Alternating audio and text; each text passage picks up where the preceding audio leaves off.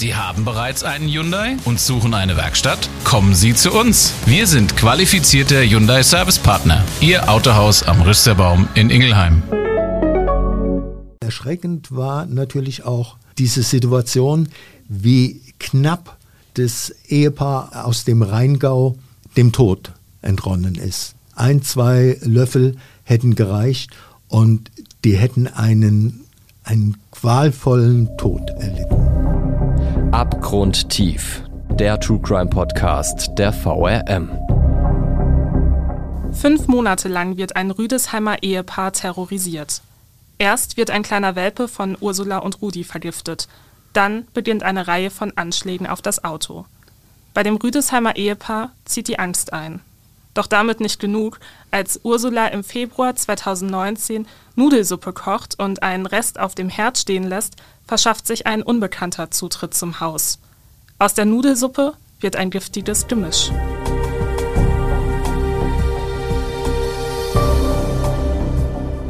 Willkommen zu einer neuen Folge Abgrundtief, dem True Crime Podcast der VRM. Ich bin Katharina Petermeier, Digitalreporterin und eine der beiden Stimmen von Abgrundtief. Wer uns noch nicht kennt, wir blicken hier jeden Sonntag auf einen großen Kriminalfall, der sich im Rhein-Main-Gebiet ereignet hat.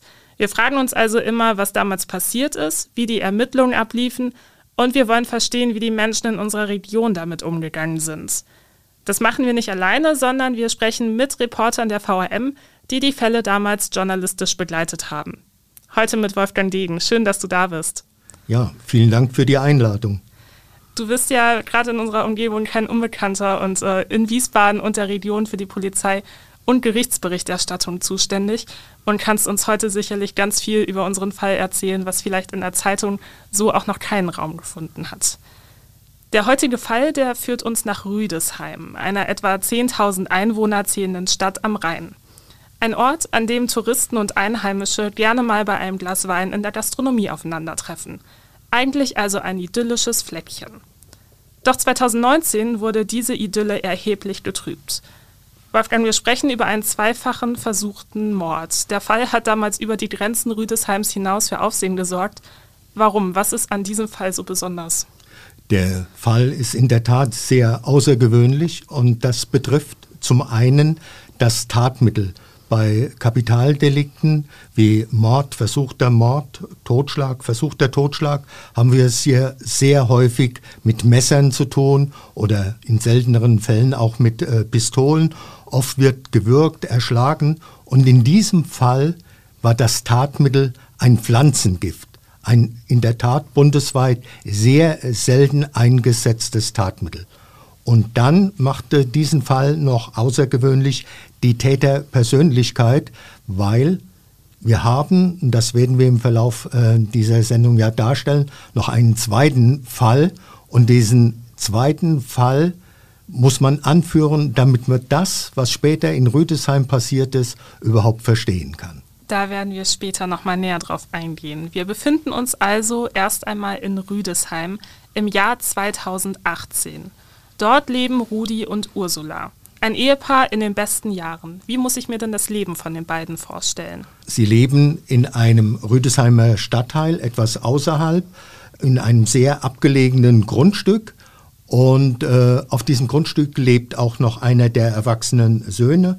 Rudi ist äh, vor vielen Jahren schon gegen eine Abfindung bei der Firma damals ausgeschieden. Er ist Rentner er hat Hobbys wie Motorradfahren, er spielt sehr gerne Tennis und äh, das wird für diese Geschichte eine entscheidende Rolle spielen. Und seine Frau Ursula ist eine begeisterte Hundesportlerin und auch die Hunde werden im Mittelpunkt dieser Geschichte stehen. Eigentlich führen die beiden also ein ganz beschauliches Leben, haben ihre Hobbys, denen sie nachgehen. Doch im November 2018 wird dieses ruhige, beschauliche Leben von Rudi und Ursula plötzlich ganz maßgeblich auf den Kopf gestellt. Was ist denn damals im November 2018 passiert? Ja, das beginnt mit einem für die Hundeliebhaberin äh, Ursula natürlich unfassbaren Vorfall. Äh, der Hundewelpe Karl wird vergiftet. Das ist ein kleiner belgischer Schäferhund und äh, Das lässt sich überhaupt nicht erklären. Der Hund er, erbricht und äh, Ursula ist natürlich völlig aufgelöst. Sie fahren, äh, der Rudi, ihr Ehemann, fährt mit dem Hund in die Klinik und äh, sind Vergiftungserscheinungen und man wird dann feststellen, dass Met im Einsatz war, das mit Schneckenkorn paniert war absolut untypisch. Das nutzen die beiden überhaupt nicht, haben es auch nicht vorrätig. Es ist völlig unklar, wie es zu diesem Vorfall kommen konnte. Aber damit war ja noch nicht genug.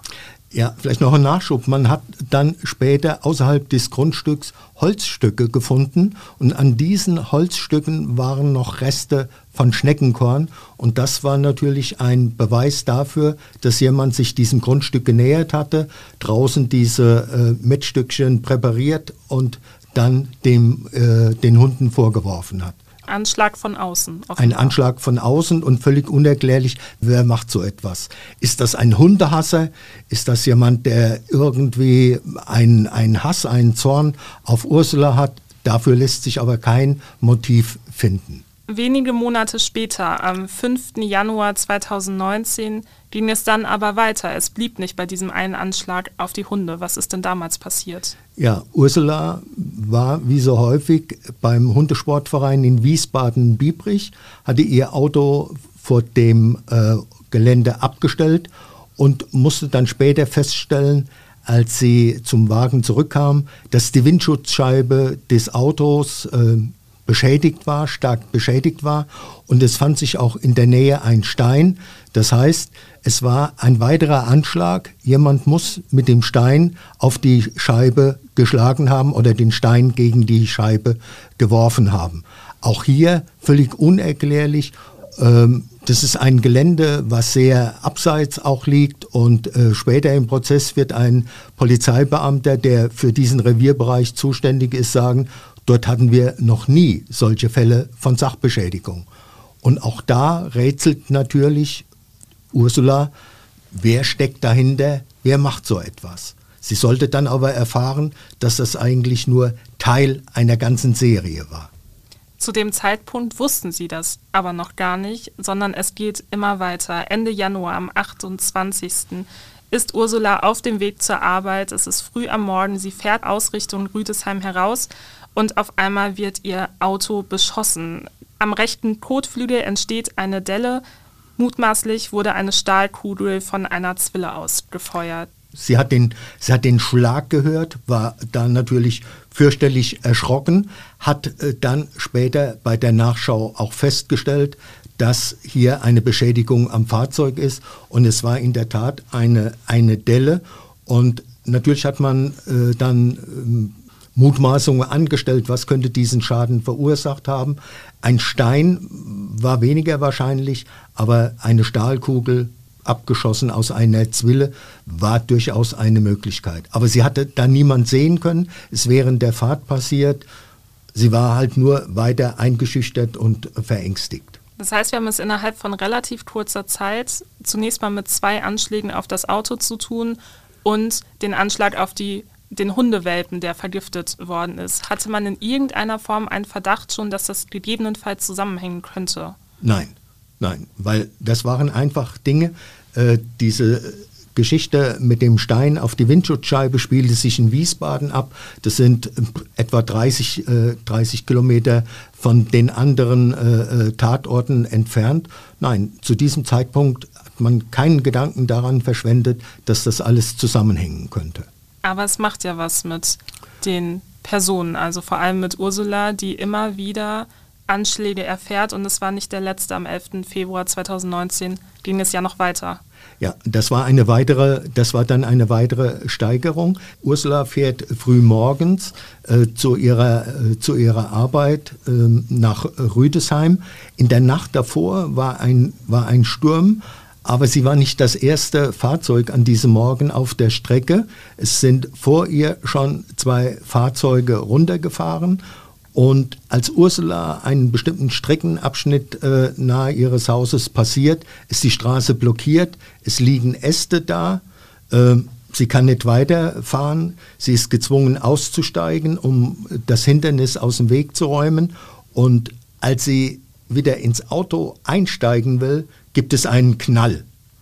Und äh, es ist die Fortsetzung der Anschläge, denn auch in diesem Fall wurde das Auto wieder beschossen. Und dann kann man sich natürlich diese Situation vorstellen, äh, nachdem es über viele Wochen und Monate schon Anschläge gab, Anschläge aus dem Nichts von einem wem auch immer, von welchem äh, Täter, der sich nicht zu erkennen gibt, äh, war Ursula in ganz großer Panik und in ganz, ganz großer äh, Angst, weil natürlich da der Gedanken war, okay, was passiert als nächstes und wer hat es auf diese perfide Art und Weise auf mich abgesehen? Wer ist das? Was will der von mir? Sie hat die Polizei auch informiert über diese Anschläge, aber wirklich was dabei rumgekommen ist ja erst einmal nicht, weil sie auch keine Ahnung hatte, wer das sein könnte. Nein, die Polizei hat natürlich die einzelnen Anzeigen aufgenommen, aber genauso wenig wie das jetzt bei Ursula und ihrem Mann war, einen großen Zusammenhang auch mit der äh, Vergiftung des Hundewelpen hergestellt. Und auch das spielt eine Rolle dann in der Gefühlswelt von Ursula. Sie fühlte sich da nicht ernst genommen bei ihren Ängsten und Sorgen, weil sie natürlich das Ganze doch für sie als sehr einschneidend empfunden hat. Also das war so, dass sie dann auch am Schluss äh, begleitet zur Arbeit gebracht wurde, weil sie sich nicht mehr getraut hatte und hat gesagt, okay, wenn jetzt das nächste Mal passiert, was, was ist dann?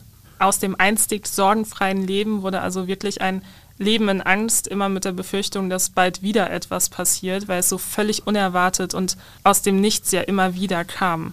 Ja, das hat natürlich auch die Sache äh, mit der Vergiftung und dem Fund dieser Holzstückchen, an denen noch äh, diese blaue Anfärbung von Schneckenkorn war, hat dazu geführt, äh, dass ihr Mann Rudi und, und der Sohn einfach auch einmal ein, einen Streifen von Gebüsch weggeschnitten haben weil man verhindern wollte, dass jemand so unbesehen dann an das, an das Grundstück drankommt. Und es wurde auch eine, eine Videokamera installiert. Das heißt, man hat schon sich Gedanken darüber gemacht, wie kann man eventuell Vorkehrungen treffen. Auf diesen Videokameras sind aber vor allem viele Wildtiere in den ersten Monaten eingefangen worden und ein wirklicher Verdacht, wer dahinter stecken könnte, Nein. ergab sich erstmal nicht. Nein. Die Einschränkung war in erster Linie äh, bei Ursula. Also die Hundesportlerin, die hatte dann ihr Hobby auch eingeschränkt. Ja. Für Rudi lief das zuerst mal weiter und sein großes Hobby war halt äh, eine Clique, mit der er seit äh, vielen, vielen Jahren in Rüdesheim, zuletzt zumindest in Rüdesheim, im äh, Tennisclub immer spielte. Zweimal die Woche, mittwochs oder, äh, und sonntags waren sie, da, waren sie da unterwegs. Er ist also regelmäßig in diesem Tennisclub und da stößt nun ein neuer hinzu. Enrico kommt dazu. Was hat es denn mit diesem Enrico auf sich? Wer ist das? Ja, im Dezember äh, 2012 steht da ein neuer, der schlägt die Bälle an die Ballwand, ist so mehr oder weniger mit sich selbst da beschäftigt, hat keinen Anschluss in den Verein und das ist eben besagter Enrico und diese Clique, mit der Rudi spielt, spielen immer Doppel und ab und an fehlt einer, ist dann unpässlich und so kommt man irgendwann mit diesem Enrico ins Gespräch, der immer so sich abseits hält und fragt ihn, ob er nicht bereit wäre, mal auszuhelfen als, äh, als Doppelpartner.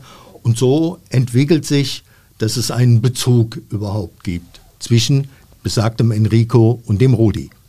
Enrico ist 2012 in den Rheingau gezogen, lebt von Sozialleistungen und erzählt den anderen im Tennisclub, dass er gelernter Elektriker sei und später Wirtschaftswissenschaften studiert habe. An sich ein Typ Mensch, der sich sehr für Naturwissenschaften interessiert und du hast es gerade schon angesprochen, eben durch seine Hilfsbereitschaft im Tennisverein immer wieder auffällt. Er verbringt sehr viel Zeit in diesem Tennisclub, springt immer wieder auch, wie gesagt, für die Doppel ein und übernimmt aber auch Aufgaben in diesem Verein. Was hat er da konkret gemacht? Er ist so nach und nach faktisch in die Rolle eines Platzwartes geschlüpft, ohne äh, dass er das äh, Amt als solches tatsächlich äh, auch angetreten hat. Man hat ihm das angeboten später, er hat das aber abgelehnt. dieser Enrico ist aufgefallen als, als, Einzel, als Einzelgänger.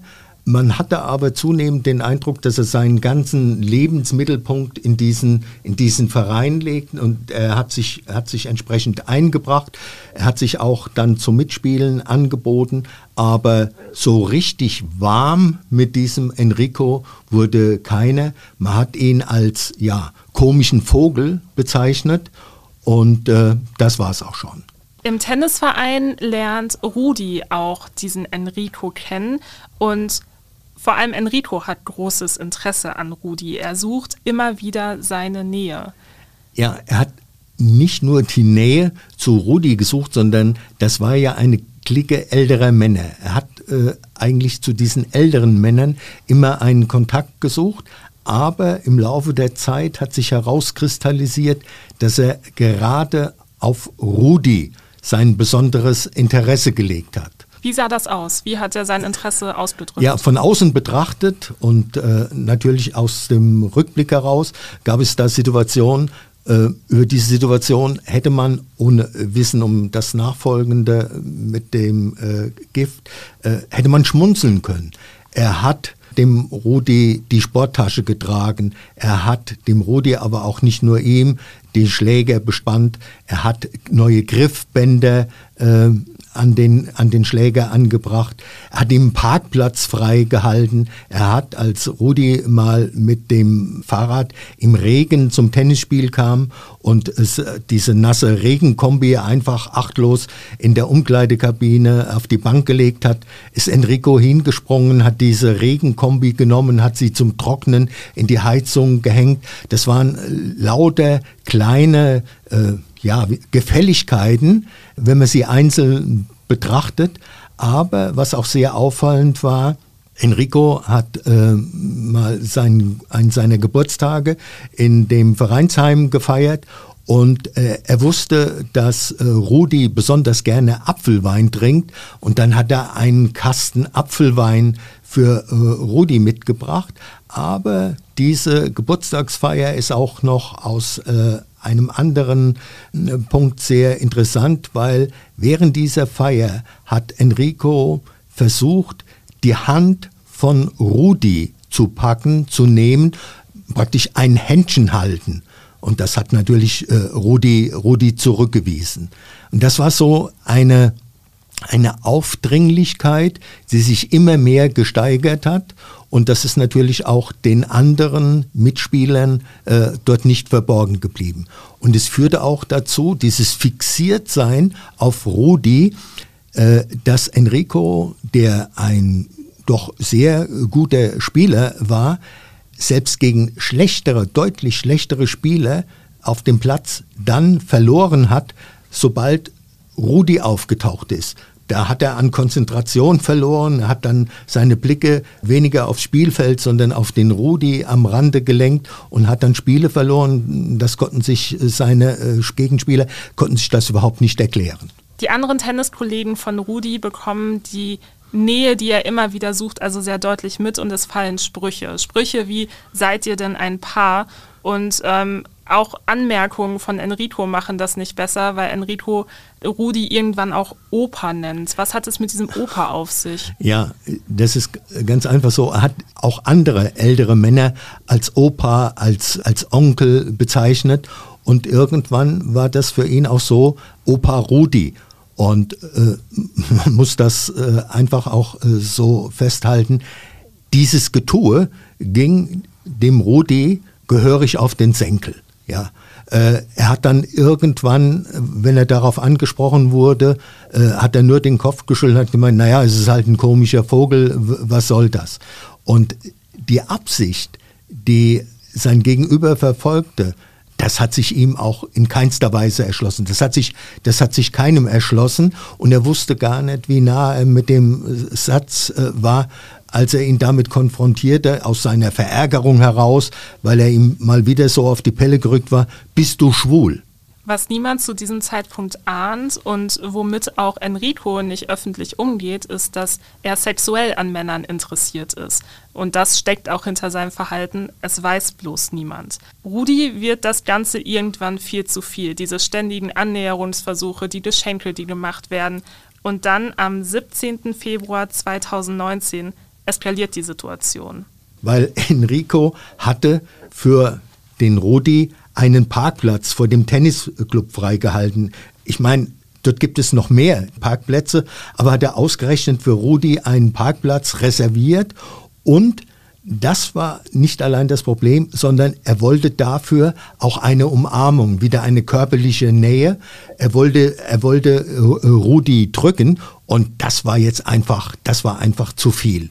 Und deswegen hat er ihm eine ganz gehörige Abfuhr erteilt und man muss wissen, Rudi ist so gerade heraus Rheingau, ja, und er hat einfach gesagt, hau bloß ab, lass mich in Ruhe und dann fiel wieder der Satz, bist du schwul? Und das hat bei Enrico sozusagen einen Schalter umgelegt. Rudi ist richtig sauer zu dem Zeitpunkt, äh, geht dann in die Tennishalle, er tobt vor Wut. Und Enrico der ist vor allem ziemlich enttäuscht und äh, kontaktiert dann auch einen anderen Tennispartner via WhatsApp.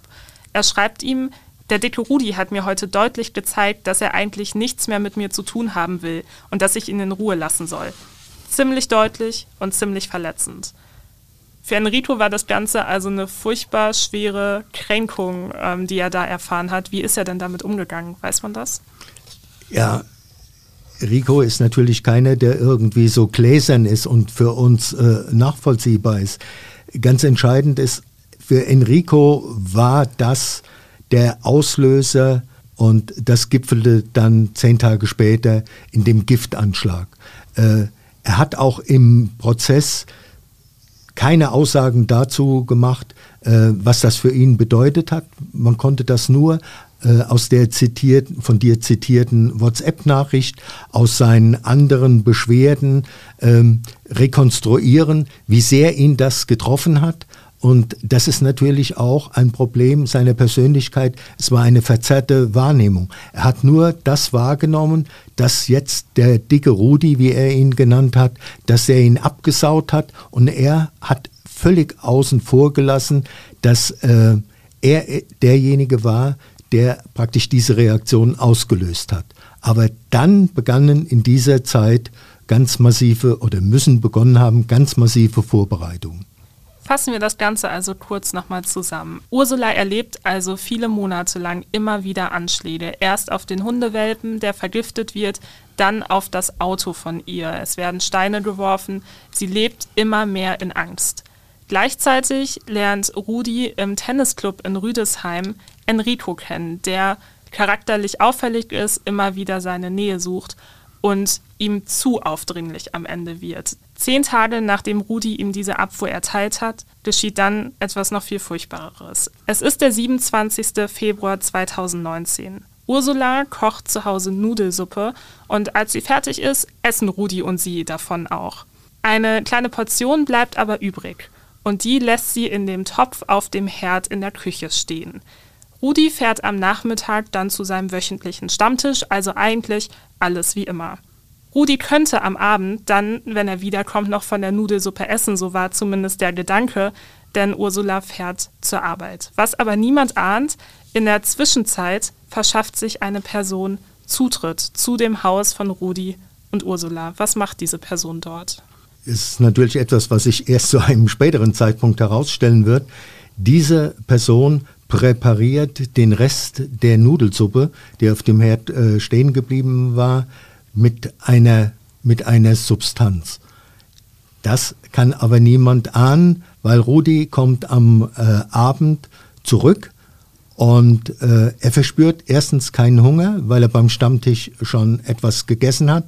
Und zweitens reicht ihm so eine kurze Probe der Nudelsuppe. Sie äh, riecht bitter und vor allen Dingen kommt sie ihm zu dunkel vor. Er hat da überhaupt keine Gelüste von dieser Suppe. Das war nur noch ein kleiner Rest zu essen. Aber Rudi kümmert sich um die beiden Hunde, die belgischen Schäferhunde, den kleinen Karl und äh, Lux und er versorgt sie mit Trockenfutter. Und dann macht er das, was die beiden ähm, ja regelmäßig machen, dass man Essensreste, wie jetzt diese Suppe, nochmal über das Trockenfutter äh, schüttet. Und dann geht er zurück ins Haus, um dann wenige Minuten später ein fürchterliches Gewinsel und Geheule der Hunde zu hören und als er rausgeht und äh, da nach dem Rechten schauen will, sieht er, dass äh, die beiden Hunde sich krümmen, dass die Hunde winseln, äh, dass äh, die Hunde sich erbrechen, dass die Hunde Durchfall haben, dass es den Hunden äh, fürchterlich äh, schlecht äh, geht und er gerät dann natürlich auch in ganz, ganz große äh, Sorge. Was ist, was ist da mit den, äh, mit den Tieren? Und äh, er sorgt dafür, dass sie sofort in die äh, Tierklinik nach Hofheim äh, gebracht werden. Da wird der Magen ausgepumpt. Man kümmert sich, äh, Gott sei Dank, dann äh, rechtzeitig um äh, die Hunde. Und das ist äh, keine schöne Nacht natürlich. Und vor allen Dingen, als dann Ursula, die ja bei der Arbeit ist, Ursula äh, informiert wird durch ein Telefonat, sie auch völlig aufgelöst und ganz große Sorge, was, äh, was da mit ihren Hunden passiert ist. Ursula hat aber mal einen Rat von einer Bekannten bekommen. Ja, es ist einfach so, im, über den Hundesportverein äh, hat Ursula eine Kriminalbeamtin kennengelernt und diese Beamtin war zu dem damaligen äh, Zeitpunkt Leiterin des Erkennungsdienstes. Und äh, als sie dann auch über diese Situation natürlich völlig aufgebracht, aufgelöst war, hat sie auch mit der Kripo-Beamtin äh, gesprochen und hat da auch so ihre Sorgen und ihr Leid, ihre Ängste geschildert. Und nach diesem Vorfall äh, haben die beiden Frauen miteinander telefoniert und im Nachgang hatte dann diese Kripo-Beamtin die richtige Spürnase. Sie hat in einer Textnachricht noch äh, die Info nachgeschickt, frier bitte die Kotze ein. Und das sollte sich als wesentlicher Schlüssel in diesem Fall erweisen. Die Nudelsuppe, das werden wir später dann erfahren, wurde mit einem Pflanzengift versetzt. Es war also wirklich nur dem Glück zuzuschreiben, dass äh, Rudi und Ursula davon nicht mehr gegessen haben man will es sich kaum vorstellen, was sonst noch passiert wäre. Ja, nicht nur Ursula und Rudi. Das Ganze war ein offenes Haus. Das pflegten sie, das war auch nicht verschlossen, das war allgemein bekannt. Und auf diesem Grundstück äh, wohnte ja noch einer der Söhne zusammen mit seiner Frau. Und äh, es war natürlich nicht ausgeschlossen, dass äh, der Sohn rüberkommt in die Wohnung und sieht, da ist noch etwas Nudelsuppe auf dem Herd und er hätte davon auch entweder einen Löffel oder vielleicht sogar die ganze Nudelsuppe essen können oder auch äh, seine Frau. Als Folge dieser mysteriösen Anschläge wurde technisch aufgerüstet am Haus und am Grundstück. Man hat mehrere weitere Videokameras installiert hat noch mehr Vorsorge getroffen, dass das Gelände durch diese Videoüberwachung lückenlos gesichert sein kann. Und vor allen Dingen hatte man diese Videoüberwachung mit einer App auf dem Handy kombiniert, sodass jedes Mal, wenn eine Person über den Bewegungsmelder der Kameras erfasst wurde, automatisch eine Meldung auf den Handys aufgeblockt ist um relativ schnell, zeitnah informiert zu werden, dass sich jemand auf dem Grundstück bewegt. Und am 17. März gibt es dann erstmals eine tatsächliche Person, die von dieser Videoüberwachung aufgezeichnet wird. Wir erinnern uns, bisher waren das vor allem Wildtiere, die dort aufgezeichnet wurden.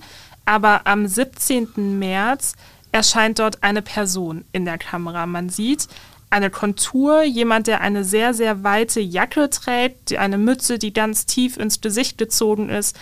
Die Person hat eine große Brille auf und trägt Handschuhe. Was kann man davon in der Situation eigentlich überhaupt schon ablesen? Man konnte natürlich keine Person jetzt anhand dieser äh, Kontur erkennen. Das war eine, eine Maskerade, die auch bewusst so gewählt war. Aber was ganz entscheidend war, es gab eine Bewegung dieser Person. Und bei allen Vorsichtsmaßnahmen, die diese Person ergriffen hat, sie hat auch versucht, Kameras abzudecken, hat Kameras abgerissen, Akkus rausgeholt, war aber bei dieser Sequenz, die dann aufgenommen und überspielt wurde, eine Bewegung erkennbar und die führte dazu, als Rudi diese Sequenz betrachtet hat, dass er sofort gerufen hat, den kenne ich, das ist doch der Enrico. Und das war eine typische Bewegung, die Enrico beim Tennisspielen auf dem Platz gemacht hat. Wenn er nicht genau wusste, wo schlägt der Gegner den Ball hin, hat er eine ganz typische Bewegung nach hinten gemacht. Und genau diese Bewegung war auf der Videosequenz zu sehen. Damit bekam die Person, die hinter den Anschlägen steckte, zumindest hinter den Giftanschlägen auf dem Grundstück, die bekam einen Namen. Enrico. Und ausgerechnet die Person, die sich zuvor als so hilfsbereit und so zugewandt im Tennisclub präsentierte. Genau die sollte auf einmal hinter diesen Anschlägen stecken, die gegen die Ehefrau ja vor allem am Anfang gerichtet waren. Und Ehefrau Ursula kannte Enrico zu dem Zeitpunkt, wenn überhaupt, flüchtig. Eigentlich hatte sie mit ihm gar nicht viel zu tun. Und dennoch ergab zumindest diese Bewegung auf der Videokamera auf einmal den Verdacht, dass Enrico hinter dem Ganzen stecken könnte. Die Polizei hat daraufhin Enricos Namen im polizeilichen Informationssystem eingegeben. Das ist eigentlich eine Routineaufgabe, aber sie wurden da auf eine Vorgeschichte von Enrico aufmerksam und die wird nun wirklich wichtig, denn Enrico hat schon einmal mit Gift hantiert und er wurde auch verurteilt wegen zweifachen versuchten Mordes mit Gift.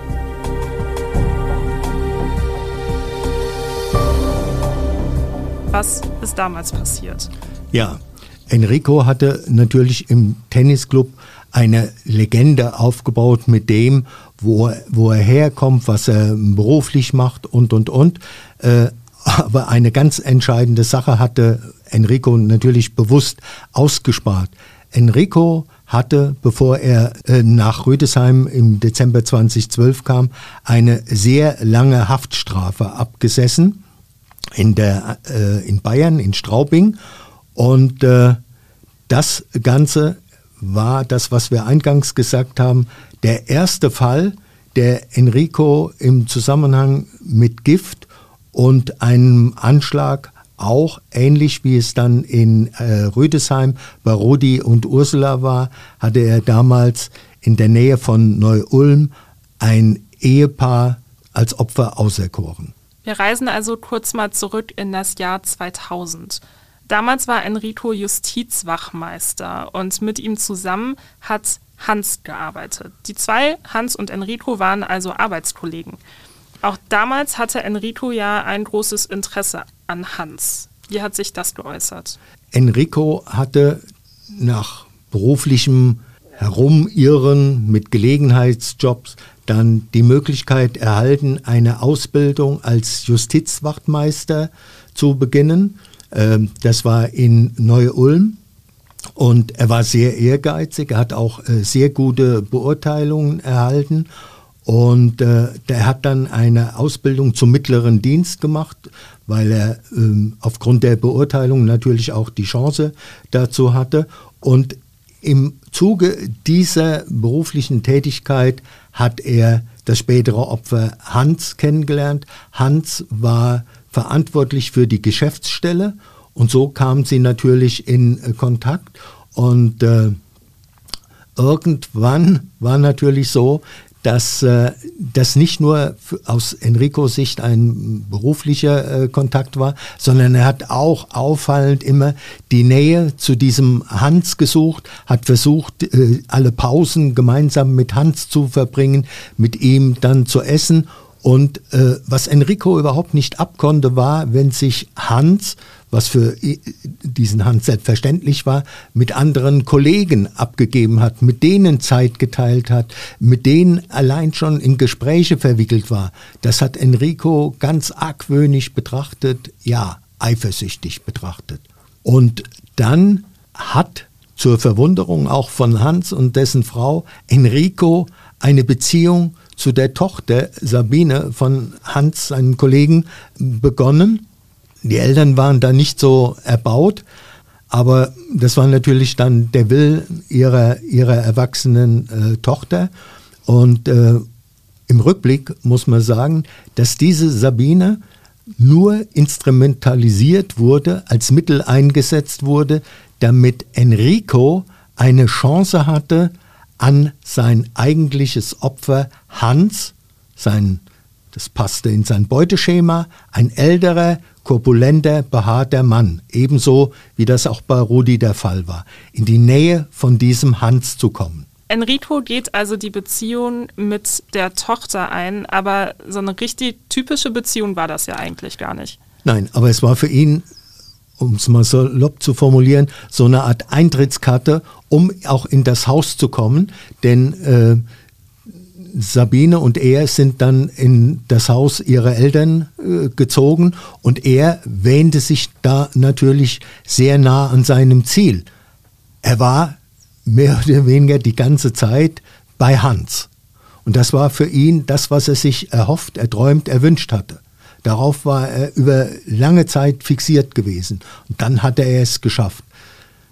Ja, aber dort ist die Situation dann auch eskaliert, weil Enrico, und das stellte man äh, dann nach geraumer Zeit äh, fest, hatte eine Überwachungskamera installiert, und zwar im Schlafzimmer des Ehepaares um sein Opfer Hans dort auch immer zu filmen. Und da hat er auch eine Überwachung organisiert für die Toilette. Er hatte ebenso auch die Personaltoilette ähm, der, der Geschäftsstelle in Neu-Ulm, hat er ebenfalls mit einer Videokamera ausgestattet, um das alles filmen äh, zu können. Und diese Überwachung hat dann äh, sein Kollege Hans entdeckt. Man kann sich leicht ausmalen, was äh, dann die Folge war, war aufgebracht und haben Enrico aus dem Haus geschmissen. Schluss war danach aber ja trotzdem nicht. Enrico wollte ja trotzdem noch die Nähe von Hans. Es war die von ihm als Kränkung empfundene Zurückweisung, eine tiefe Verletzung, eine Kränkung, die aus seiner Sicht nach Rache schrie. Und diese Rache bestand dann darin, dass er sich über Gift informiert. Er hat sich da auch ein Fachbuch gekauft. Und in der Folge hatte er, weil er einen Schlüssel hatte, immer wieder das Haus aufgesucht. Und er hatte sich, weil er sich besonders schlau vorkam, vorher durch Telefonate vergewissert, hat angerufen, ob jemand abnimmt und wenn niemand abgenommen hat, war er sich sicher, dass er ungesehen in das Haus kann und dort hat er sukzessive, mindestens an sechs, sieben Tagen, hat er Gift in kleinen Dosen dem Essen beigemengt. Es war unter anderem in eine Kartoffelsuppe, dann hat er äh, noch eine, ich glaube es war Spaghetti, hat er vergiftet. Und das Ganze ist überhaupt nicht aufgefallen, nur in der Weise, dass es Hans, aber auch seiner Frau immer schlechter ging, ja. Und Hans ist dann auch mal zusammengebrochen. Wie ist das Ganze dann überhaupt am Ende aufgeflogen? Es gibt dann noch eine Besonderheit, um einfach zu zeigen, diese verschämte Homosexualität. Äh, als äh, Hans allein zu Hause war, weil seine Frau äh, wegen anderer Sache einen Krankenhausaufenthalt hatte, wurde Hans wach und da lag Enrico neben ihm im Bett.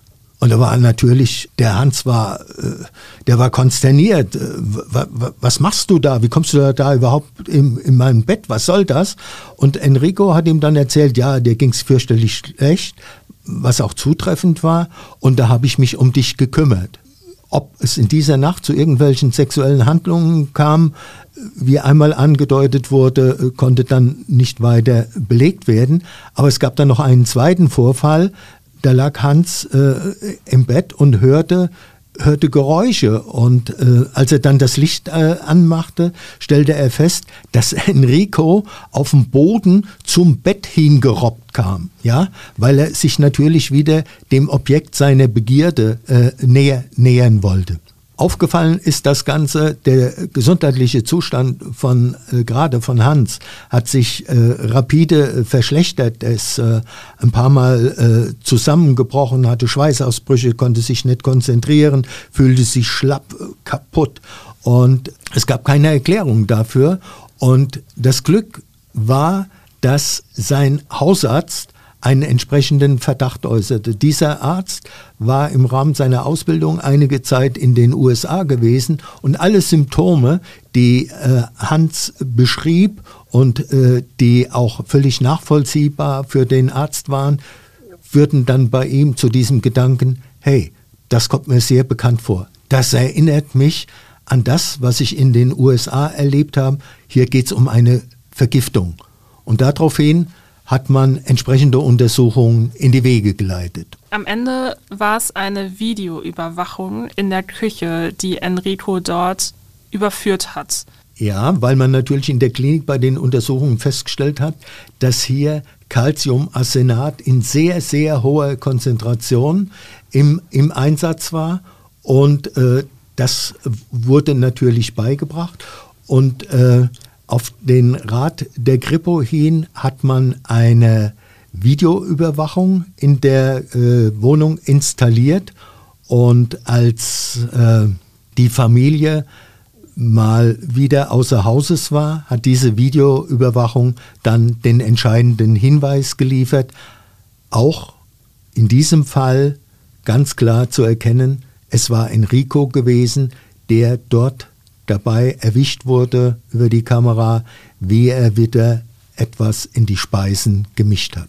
Die Opfer haben immer wieder vergiftetes Essen aufgenommen. Welche Folgen hatten diese Anschläge für Hans und seine Frau? Es war einer der bedrückendsten Momente auch in diesem Prozess, späteren Prozess in Wiesbaden, als Hans als Zeuge aufgetreten ist.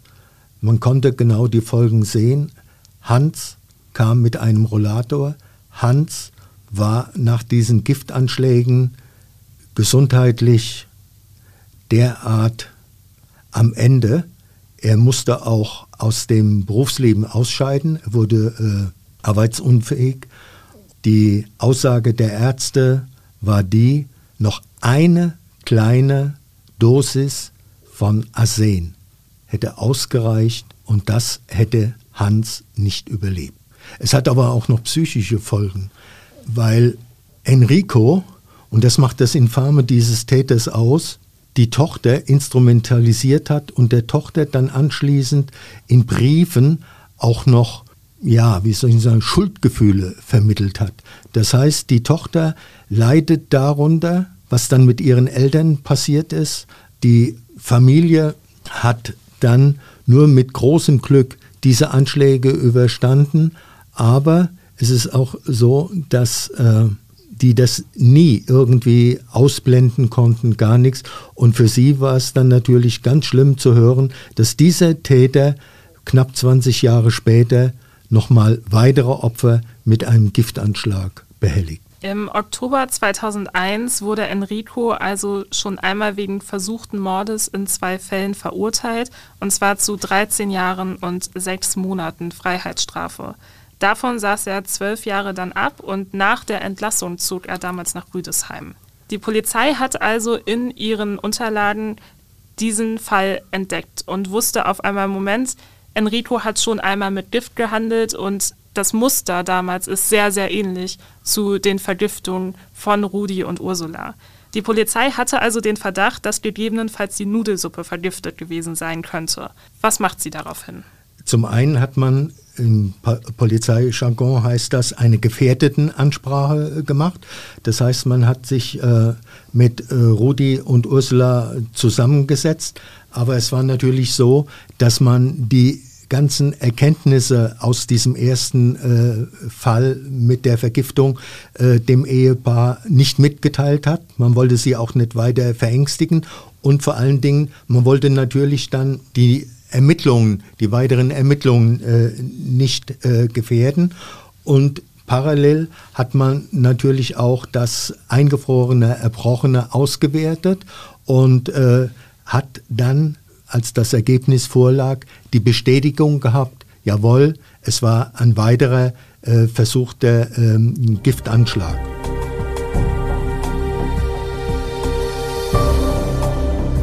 Es gab also schließlich einen Haftbefehl und am frühen Morgen des 9. April 2019, das war ein Dienstag, wurde Enrico schließlich festgenommen. Nun kommt es also vor dem Wiesbadener Landgericht zu dem Prozess. Enrico ist dort erneut wegen zweifachen versuchten Mordes angeklagt und die Fallstruktur ist eben sehr, sehr ähnlich zu jenem Fall, der sich im Jahr 2000 schon einmal ereignet hat.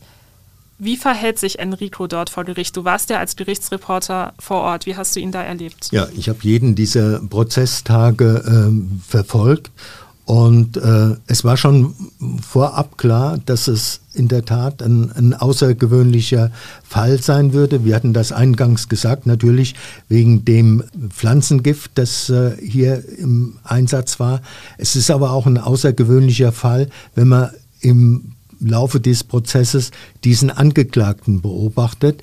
Das ist ein Angeklagter gewesen, der keinerlei Reue gezeigt hat, ein Angeklagter, der, und so wird ihn dann später auch die äh, Gerichtspsychiaterin in ihrem Gutachten bezeichnen, paranoid, querulatorische äh, Charakterzüge an den Tag legt. Er hat auch in diesem Prozess seine Opfer zu Tätern machen wollen.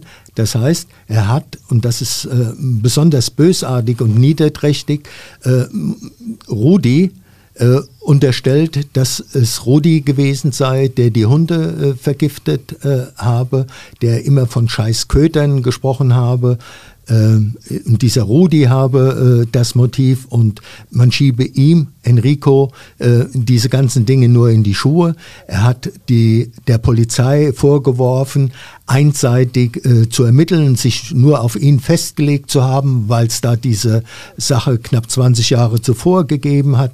Er hat die Staatsanwaltschaft äh, bezichtigt, sie würde entlastende äh, Gesichtspunkte zurückhalten und, und, und. Äh, kurzum, er sei, er sei das Opfer. Und Empathie für die tatsächlichen Opfer, sei es jetzt Rudi und Ursula oder ähm, Hans und dessen Frau aus dem früheren Fall, äh, die hat er in keinster Weise an den Tag gelegt. Ja?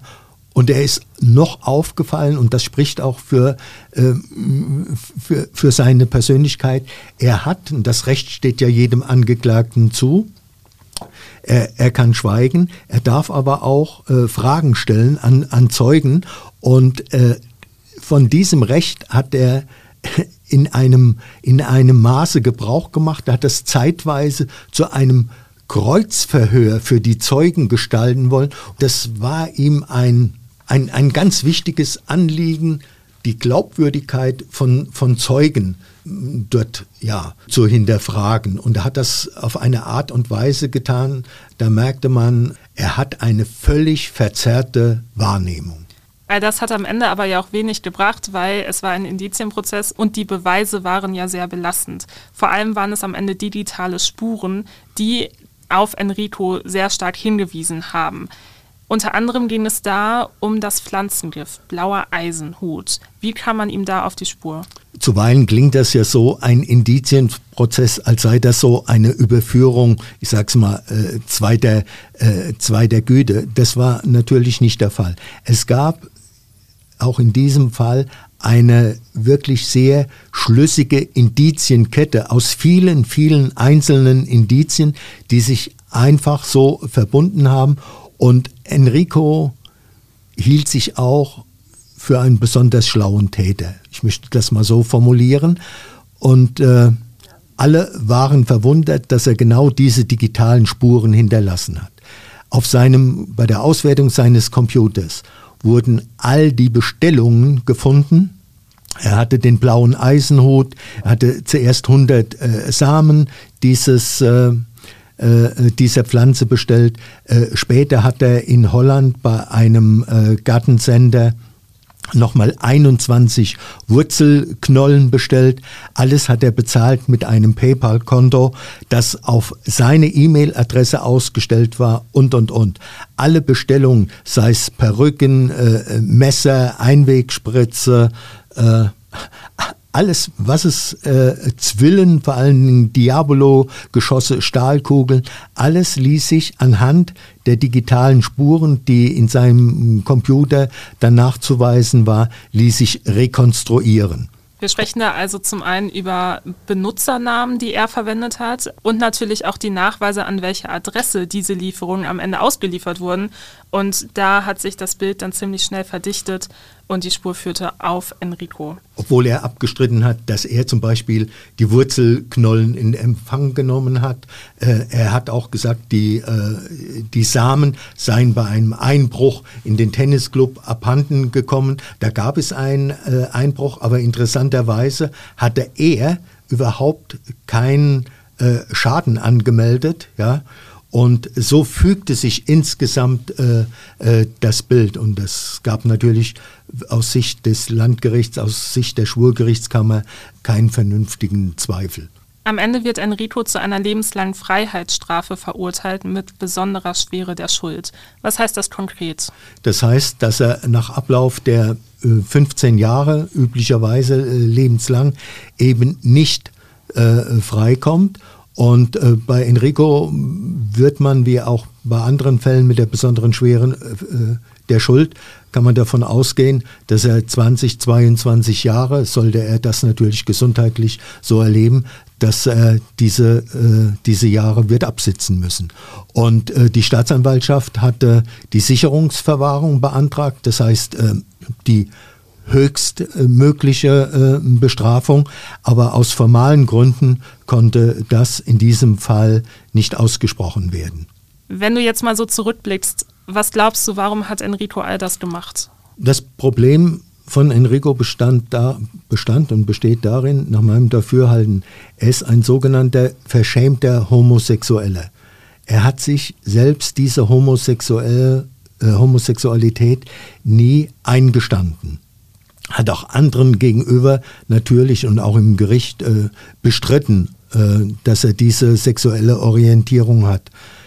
Das große Problem bestand darin, und das machte dann die Gefährlichkeit aus, dass dieser Enrico in einem untherapierten Zustand, die Therapie hat er, äh, als er in den äh, Rheingau nach Rüdesheim kam, äh, bewusst nicht mehr fortgesetzt, dass er sich im Tennisclub wo ältere äh, Männer seines Beuteschemas nun mal zugange waren als Spieler, dass er sich in dieses Hochrisikogebiet, so will ich es mal nennen, begeben hat. Und da war es nur eine Frage der Zeit, bis er wieder in sein altes Muster verfallen ist. Du hast wahnsinnig viele Fälle als Gerichtsreporter schon begleitet. Wie blickst du denn zurück auf diesen konkreten Fall? Das war unter den sehr vielen Fällen, also in 35 Berufsjahren erlebt man sehr viele Fälle, schlimme Fälle. Es war aber äh, ein Fall, der sehr lange in, äh, in Erinnerung äh, bleiben wird. Und zwar wirklich zum einen, wenn man diese Täterpersönlichkeit äh, betrachtet hat, der bis zum Schluss andere ähm, als, als die eigentlichen Täter und sich als Opfer betrachtet, der alles, was, was Schuld, äh, eigene Verantwortung angeht, externalisiert, also abdrückt nach außen auf, auf andere. Und äh, das hat er bis zu dem obligatorischen letzten Wort, was ja, jeder, was ja jedem Angeklagten zusteht, hat sich das bei ihm durchgezogen. Ja? Und da fehlt es an, an jeglicher Einsicht, an jeglicher Empathie. Das war schon ein erschreckendes Maß. Und erschreckend war natürlich auch diese Situation, wie knapp das Ehepaar aus dem Rheingau dem Tod entronnen ist. Ja? Ein, zwei Löffel hätten gereicht und die hätten einen, einen qualvollen Tod erlitten. Dazu ist es nicht gekommen. Rudi und Ursula leben zum Glück. Der Fall hat aber natürlich über die Grenzen Rüdesheims hinaus enorm für Aufsehen gesorgt. Danke, Wolfgang, dass du dir die Zeit genommen hast und wir heute auch nochmal auf den Fall zurückblicken konnten. Über Kriminalfälle aus der Region informieren wir natürlich auch immer auf den Nachrichtenportalen der VRM, also beim Wiesbadener Kurier, der Allgemeinen Zeitung Mainz, Echo Online und Mittelhessen.de. Schaut da also gerne einfach mal in unserem True Crime Dossier nach, denn da haben wir euch einige Kriminalfälle aus der Region nochmal zusammengefasst. Ansonsten haben wir euch die Artikel zu diesem Fall natürlich auch in den Shownotes verlinkt. Da findet ihr also die gesamte Gerichtsberichterstattung von Wolfgang und könnt in einige Details nochmal tiefer einsteigen, wenn ihr das mögt. Und solltet ihr nun denken, Mensch, warum haben die eigentlich noch nicht über diesen oder jenen Fall gesprochen, dann schreibt uns doch einfach eine E-Mail an audio.vrm.de.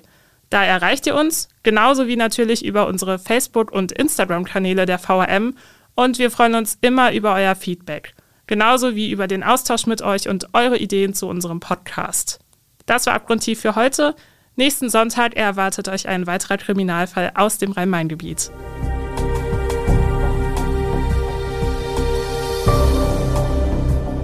Abgrundtief ist eine Produktion der VRM von Allgemeiner Zeitung, Wiesbadener Kurier, Echo Online und Mittelhessen.de. Redaktion Katharina Petermeier und Thomas Schmidt. Produktion Mike Dornhöfer. Noch mehr spannende Geschichten, Reportagen und News aus eurer Region findet ihr auf unseren Nachrichtenportalen oder in eurer Lieblings-Podcast-App.